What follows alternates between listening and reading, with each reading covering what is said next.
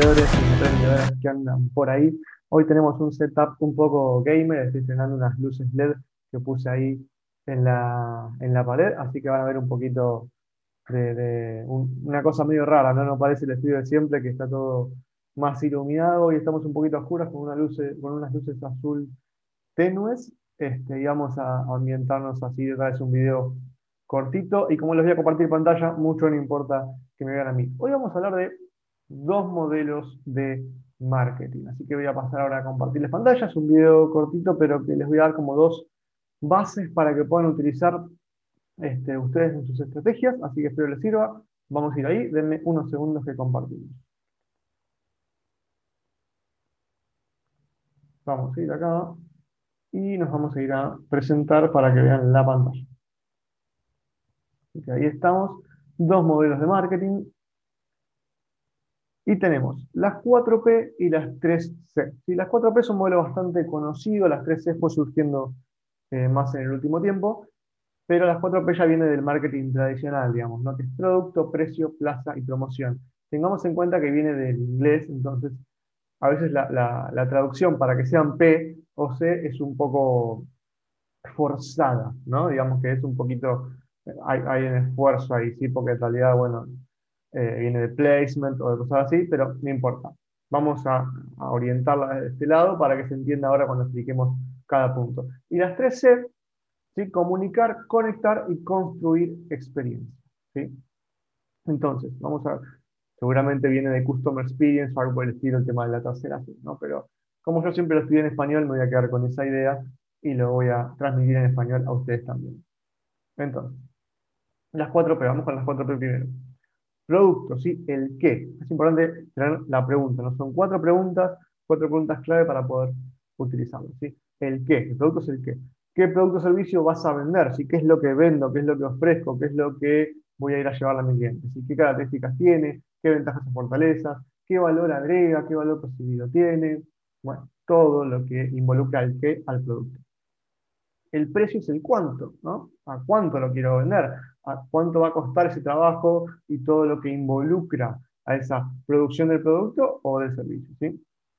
¿Y qué relación tiene con la competencia en el mercado? Si vas sobre todo si vas a ir a competir por precio, que no es la recomendación, pero por lo menos siempre tenés que mirar, por más que no compitas por precio, tenés que ir a mirar, bueno, cuál es el precio del mercado. Sí, todo el mundo lo vende alrededor de los 100 pesos, no sé, 80, 120, 140, 75, y vos vas a 20 pesos o a 1000 pesos, bueno, eh, hay, algo que no te, o que no te conviene o que te está yendo un poco eh, muy arriba por el precio, a menos que haya algún diferencial muy importante y que lo tienes que comunicar y marcarlo, ¿no?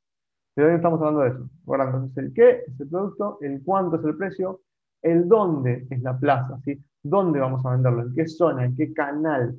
Eh, ¿En un local? ¿En una web? ¿En ambos? ¿A través de redes sociales? ¿En qué redes sociales? Bueno, ¿Dónde estamos más cerca de nuestro cliente? También ten en cuenta eso, ¿no? Si tenés, eh, no sé, verduras, bueno, venir al mercado central, yo qué sé, no sé, por decirte algo, ¿sí? Este, todo depende. Si tenés un gimnasio o algo por el estilo, va a ser dentro de la zona, eh, no sé, las 10, 15, 20 cuadras de, ese gimnasio, ¿no? Porque la gente, en general, a menos que trabajen por ahí o algo, no van a ir a un gimnasio que les queda a, dos colectivos de distancia, ¿no? Bueno, tener en cuenta ese tipo de cosas. Y la promoción, el cómo, cómo lo voy a vender, ¿sí? ¿Cómo le vamos a mostrar a la gente que existimos, que tenemos algo para ofrecerles, que lo que ofrecemos está bueno, cómo le vamos a contar nuestra historia y cómo nos vamos a involucrar en la historia de nuestro cliente. ¿sí? Obviamente las ventajas para ellos, las bondades para ellos, los beneficios, bueno, todo lo que tenemos para ofrecerles, nuestros diferenciales, pero cómo se va a comunicar, ¿sí? ¿Cuál va a ser nuestro mensaje? Esa es la intención. Entonces, acá tenés las cuatro P. Producto, el qué, precio, cuánto, plaza, dónde, promoción, cómo. Ahora vamos a ir a las 3C, las famosas 3C. Comunicar, conectar y construir experiencias. Tranquilamente son vinculables en realidad las dos fórmulas, por eso se las doy juntas en el mismo video, por eso las explico así rápido, porque no hay demasiado que profundizar en ese sentido, digamos, es simplemente para, para tener un punto de partida, una base que nos pueda guiar en cómo vamos a ir a, salir al mercado. ¿sí?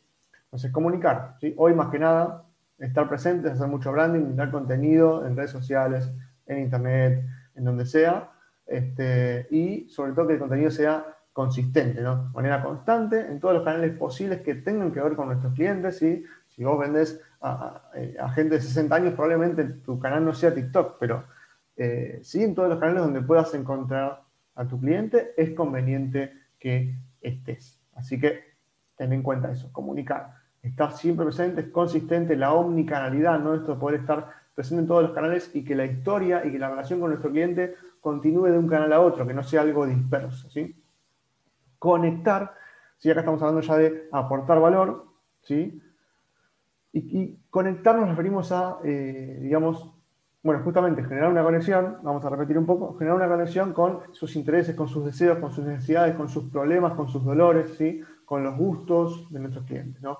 Y sobre todo, la parte importante de conectar, y por eso las redes sociales son tan importantes, humanizar tu contenido, humanizar tu marca. Sobre todo, si, no es una, si es una marca personal, ya estás humanizando, digamos, obviamente aparece, muestra la cara, pero si es una marca comercial y sobre todo las marcas grandes, eh, más, más corporativas, las redes sociales sirven muchísimo para humanizar su contenido, para mostrar las caras, para mostrar que hay personas detrás, para mostrar detrás de escena. ¿sí? No, no vas directamente a la venta en, en, la comunicación, vas a generarles contenido, aportarles valor, a conectar. ¿sí?